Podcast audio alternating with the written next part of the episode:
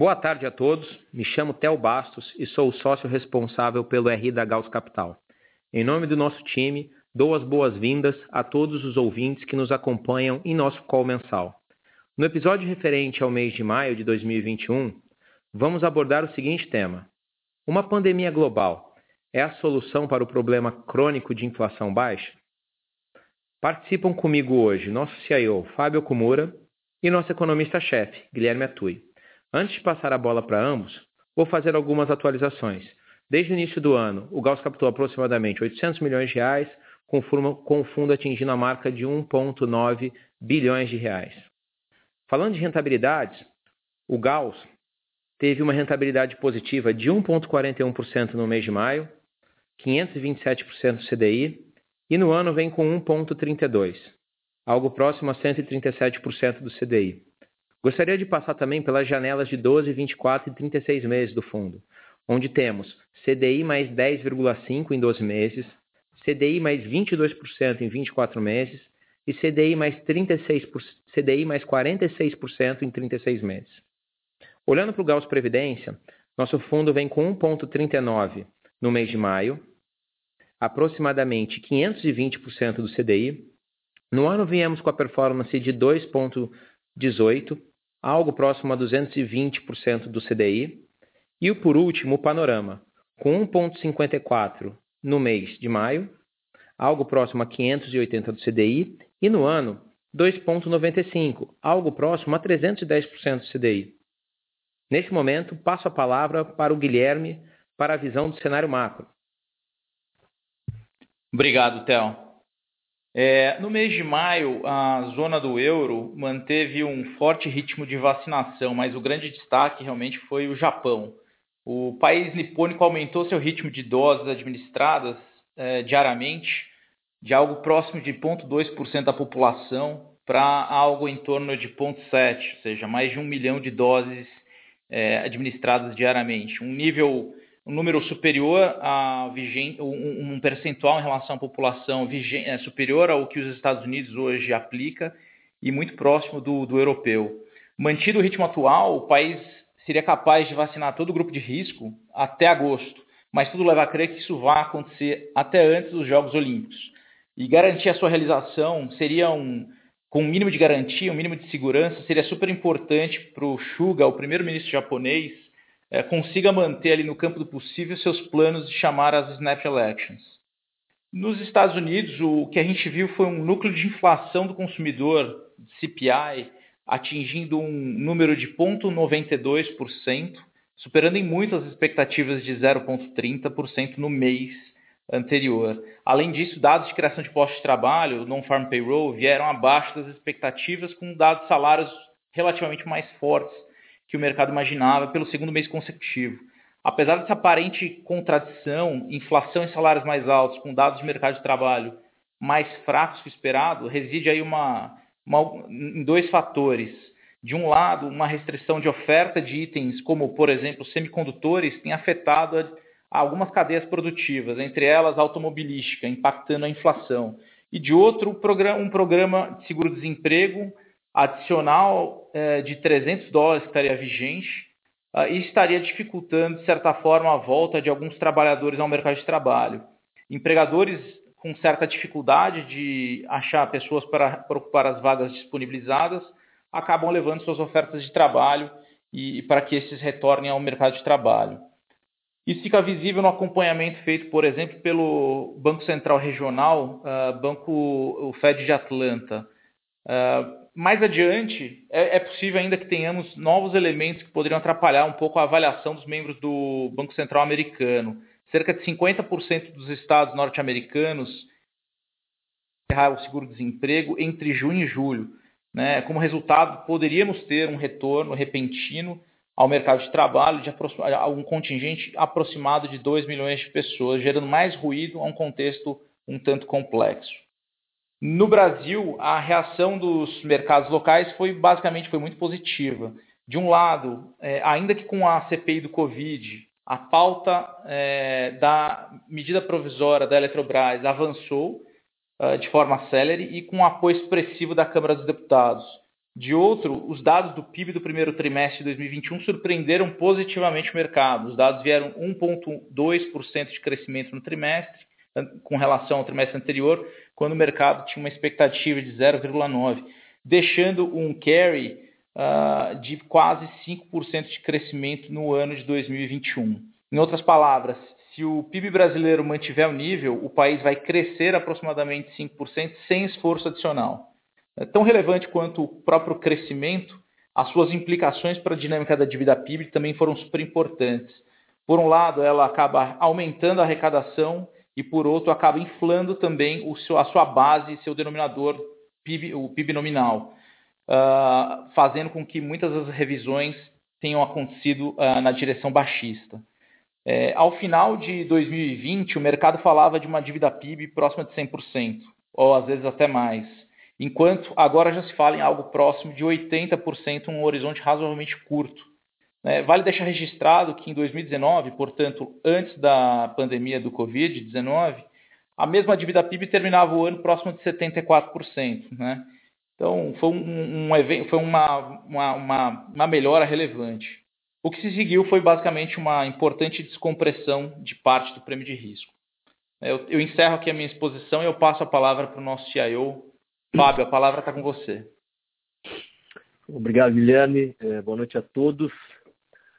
Bom, apesar do aumento de volatilidade é, no mês de maio, é, a tão anunciada sazonalidade ali com bolsas para baixo, dólar para cima, simplesmente não aconteceu. Então, após a divulgação de dados de emprego bem abaixo da expectativa em maio, né, é, 260 mil contra 1 milhão de, de, de postos de, de, trabalho é, preenchidos esperados, em menor grau ratificada lá em junho, né, sexta-feira passada, 560 mil contra 675 mil esperados. É, apesar da inflação anualizada acima de, dos 4% nos Estados Unidos, o S&P e as Treasuries terminaram o mês estáveis. E ao passo aí que o DXY, né, que é o índice do dólar contra uma cesta de moedas, cedeu 1,6%.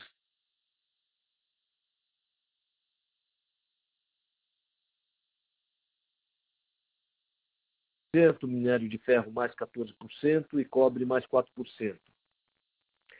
O movimento de alta né, das commodities, somado a dados de atividade domésticos acima da expectativa fez com que os ativos brasileiros aí fossem os destaques positivos pelo segundo mês consecutivo.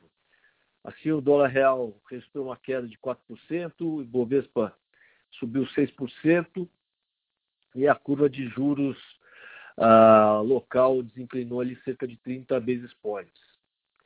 Uh, assim como o Theo já mencionou, o fundo rendeu 1,41% no mês, só para destacar o, o, os resultados positivos, é, 59 basis points da posição comprada em ouro, 53 basis points em posições de juros emergentes, de países emergentes, né, basicamente México e República Tcheca, e 52 basis points da posição aplicada aqui na, na inclinação de juros locais. Do lado negativo, a gente teve 60 basis points aqui de queda aqui, é, de prejuízo por conta da, da queda do Bitcoin, mais 28 basis points nas proteções que a gente carrega quase que sistematicamente. Do lado do Previdência, que rendeu 1,39, foi parecido, a gente teve 43 basis points de, de ações, mais 38 basis points de ouro, uh, e a gente teve uh, um destaque também de 33 basis points é, referentes aqui à valorização da debênture é, participativa da Vale. Né? Do lado negativo também, é, a gente teve perdas em Bitcoin. Por fim, aqui o panorama que rendeu 1,54%. Uh, do lado positivo também, uh, a gente teve aqui a, a, carteira de crédito local, aqui com destaque aqui uh, para as debêntures da Vale também, e 43 basis points aqui, no caso aqui, com comprado em ações globais. Bom, apesar dos dados de emprego terem vindo mais fracos do que esperado, o mercado ainda continua muito preocupado com, com o risco de uma inflação descontrolada. Tanto que no dia do anúncio do, do CPI, né, que é o índice de inflação consumidor dos Estados Unidos, uh, que veio acima das expectativas, né? O mercado esperava 3,6% no acumulado de 12 meses, veio 4,2%. Nesse dia, o S&P caiu mais de 2%. Tá? Só para mostrar aqui o quanto o mercado está sensível a esse tema. É... Então, para resumir, a grande discussão dos mercados é se todos esses estímulos monetários e fiscais, né, é, é, inclusive aí com, com, com, ainda com discussões adicionais pendentes no Congresso americano, uh, se isso vai levar a um crescimento da economia e do emprego muito acima do, do, do crescimento potencial nos próximos anos, o que causaria uma situação de superaquecimento e que levaria a um processo inflacionário permanente forçando o Fed, né, o Banco Central americano, a antecipar a retirada dos estímulos, seja via tapering, né? É, o que é o tapering? A diminuição de compra de ativos, né, que, que, que, eles, que eles têm promovido fortemente, ou através do aumento da taxa, da taxa básica de juros. Bom, nosso posicionamento explicitado aí desde a carta de março, né, tende predominantemente para o lado dos que acreditam na transitoriedade desses efeitos. Né? Vale apenas um esclarecimento aqui, que quando a gente fala de transitoriedade, a gente está falando é, em termos de amplitude de taxa de variação, e não em termos absolutos. Ou seja, isso não significa que estamos necessariamente esperando que os preços que subiram agora venham a baixar no futuro. Apenas que essa velocidade desses aumentos aí tenderá a, a, a ceder ali, voltando para uma um, um retorno ali à média. Bom, quais são as nossas motivações para isso, né? Bom, primeiro, é, os quase né, 8 milhões de postos de trabalho, né, é, 7,6 milhões na verdade, ainda não ocupados ali quando a gente compara em relação aos níveis pré-Covid, pré né, e os ganhos de produtividade proporcionados ali pelos investimentos recordes em inovação tecnológica ano passado, capex foi, foi, foi, foi, foi enorme feito, é, gera uma folga não desprezível ali para acomodar esse crescimento. Número dois, é, a gente acredita que os relatos atuais aí sobre dificuldades de se contratar se devam ainda a uma combinação de receio de uma parcela da população de se, de se infectar com a Covid, voltando a trabalhar, e da disponibilidade dos cheques de auxílio emergencial que o Guilherme mencionou. À medida que a vacinação tem avançado e com a proximidade do fim desse auxílio, essa força de trabalho deverá é, voltar a ficar disponível. Número 3, as transferências de auxílio à população, ah, a gente acha que tem efeitos não permanentes, similares, como a gente já mencionou nas outras cartas ali, ao, ao, ao, ao corte de impostos feito pelo Trump em 2017. A gente, a gente pôde, o mercado pôde verificar que isso aconteceu, né? O que causaria efeitos limitados na, na demanda agregada. Além disso, segundo o próprio Fed, apenas 25% desses benefícios viraram consumo. O resto foi ou investido ou foi utilizado para reduzir dívidas. Então, vale lembrar também que mesmo que as discussões sobre investimentos, sobre infra infraestrutura avancem no Congresso, o impulso fiscal marginal em 2022 deverá ser negativo. Tá? É, por, simplesmente porque a gente parte de uma base alta esse ano. Né? Por fim, simpatizamos ali é, com a incredulidade ali do respeitado economista David Rosenberg de que a primeira pandemia global em 100 anos teria finalmente desencadeado as forças inflacionárias que o mundo desenvolvido não conseguiu fomentar nas, nos últimos 40 anos. Né? Então, é, foi até o tema que a gente escolheu aqui para chamar aqui o nosso call.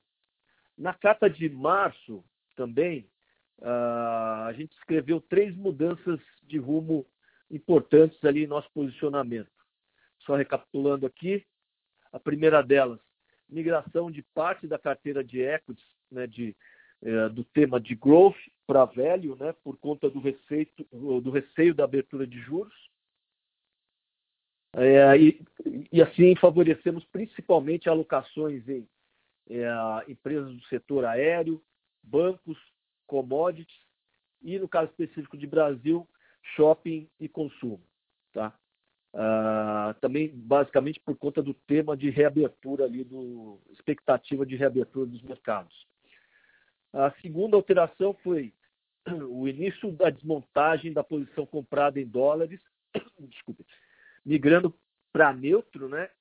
E subsequentemente, no, no, no, nas semanas seguintes, para uma posição legitimamente vendida, que é o que a gente tem hoje na, na, na carteira, antecipando um, um, um movimento de exaustão do que se convencionou ali chamar de excepcionalismo americano, por conta do diferencial de crescimento dos Estados Unidos em relação ao mundo, é, basicamente por conta de todos, da, da, da, amplitude desses estímulos que foram muito maiores que no resto do mundo.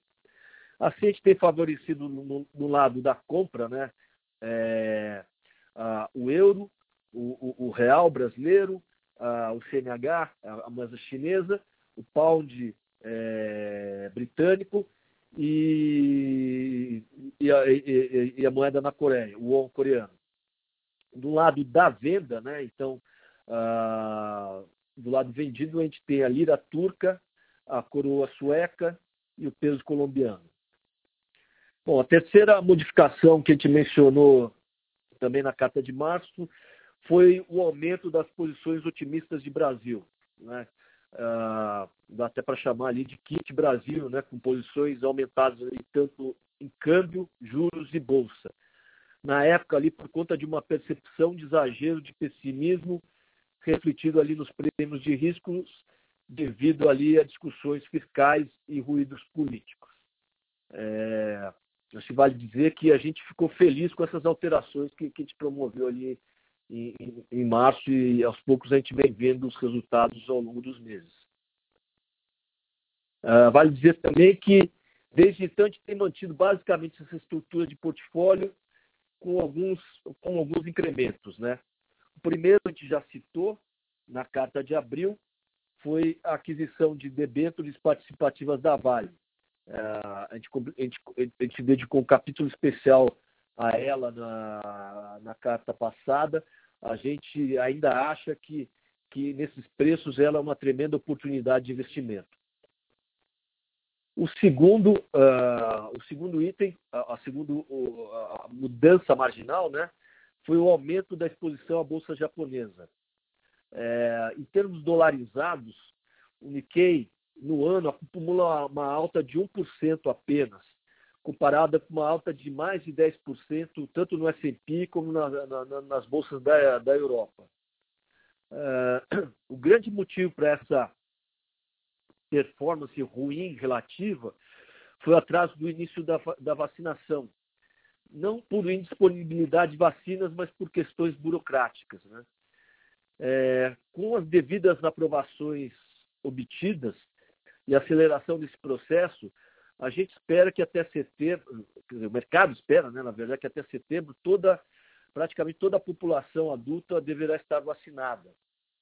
Então, assim, na Gauss a gente espera observar é, nesse processo de reabertura a mesma evolução de preços de ações que a gente é, observou tanto no processo de reabertura dos Estados Unidos como na da Europa, né, que andaram muito mais. Então a gente acha que tem ali um catch-up para fazer em relação a essas outras bolsas, por isso a gente está aumentando de novo a exposição à bolsa japonesa.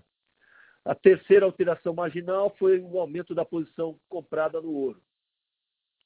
Posição que a gente sempre manteve comprada, mas a gente diminuiu bastante, inclusive a gente mencionou na carta de março também. É, então, após uma queda de mais de 11% no primeiro trimestre, né, isso até foi um dos motivos principais para a underperformance do Gauss no primeiro TRI. É, o fato agora é que os ETFs de ouro tiveram um fluxo positivo pela primeira vez desde janeiro. Tá?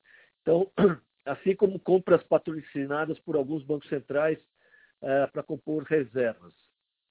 É, e a gente aumentou também porque a gente gosta disso, é uma posição também que tem um componente de hedge para a nossa carteira por conta dos receios de inflação. Então a gente acha que a inflação tem efeito transitório, mas de qualquer forma a gente acha importante ter, ter, ter, é, ter posições e proteções para o caso de eventualmente a gente estar tá efetivamente errado nessa nossa, uh, nessa nossa assunção.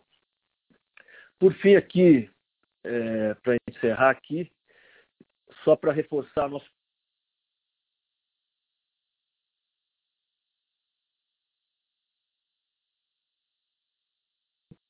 É, além da configuração favorável no mundo aí de commodities, né, um vento a favor, a gente não acredita num, num super ciclo como a gente viu ah, ah, ah, no começo da década passada, mas é, é inegavelmente favorável. Os dados locais aqui também têm surpreendido positivamente, como o Guilherme já, já antecipou. Bom, com a divulgação acima das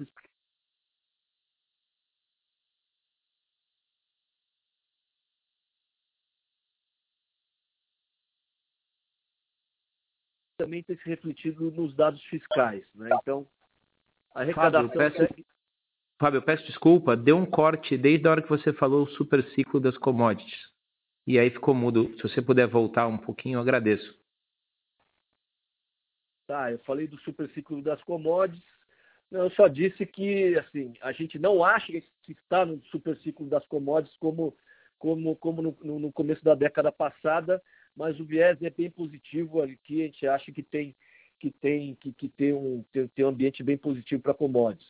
Então isso, é, junto com os dados locais, tem surpreendido positivamente no, no, Brasil. Isso tem ajudado a posição de Brasil. Então, com a divulgação acima das expectativas do PIB na semana passada, as, as projeções para 2021 já superam 5% e tem gente falando até em 6%. Então, essa melhora na atividade também tem se refletido no, nos dados fiscais. A arrecadação segue surpreendendo para cima, contribuindo ali para reduzir a expectativa de déficit para esse ano. É, do envio da LOA em agosto de 2020 até hoje, as projeções oficiais de receita já subiram quase 200 bilhões de reais e devem se elevar mais até o final do ano, visto que a projeção de crescimento oficial do governo ainda é de apenas 3,5%.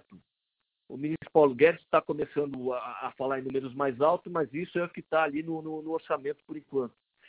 Com isso, é possível que tenhamos um déficit de 2% do PIB em 2021. É possível também que a gente tenha um, déficit muito menor, né, de até 0,5% negativo, é, ou seja, um déficit né, em, em 2022. E, eventualmente, não dá para descartar um superávit ali pequeno, mas, mas positivo já em 2023. Algo que era simplesmente inimaginável alguns meses atrás. Né? Então, basicamente, os analistas erraram muito nessa, nessa, nessa, uh, nessas projeções. E quando a gente escreveu a carta em março, a nossa, a nossa, uh, uh, a nossa percepção é que o mercado estava exagerando muito para o lado pessimista. Então, só dando ênfase para as notícias ruins e assim é, amplificando essas projeções piores. Bom, déficit menor combinado com deflator do PIB mais alto vai permitir uma dívida pública converger ali para uma coisa próxima de 80 nos próximos meses.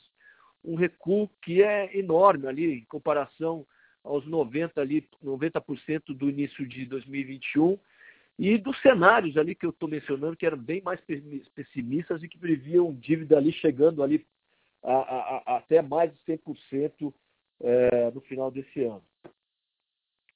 Enfim, peço desculpas aí pelos problemas operacionais que a gente teve aqui, mas é, eu encerro aqui gostaria de, de, de, de passar a palavra aqui para o Theo aqui fazer os comentários finais. Obrigado, Fábio Guilherme, mas principalmente obrigado a todos os ouvintes. Peço que qualquer dúvida seja enviada para o nosso e-mail, ri.gauscapital.com.br por favor, não nos deixem de seguir no LinkedIn, Instagram e Twitter e acompanhar os nossos podcasts. Para quem ainda não é cotista dos fundos da Gauss, convido todos a acessarem o nosso site, o www.gausscapital.com.br. Nele disponibilizamos os nossos fundos no Invista Aqui. Temos o Gauss Multimercado e o Gauss Previdência, disponíveis tanto na Icatu quanto na Zurich. Uh, boa noite e aguardo vocês nos próximos episódios do nosso podcast mensal.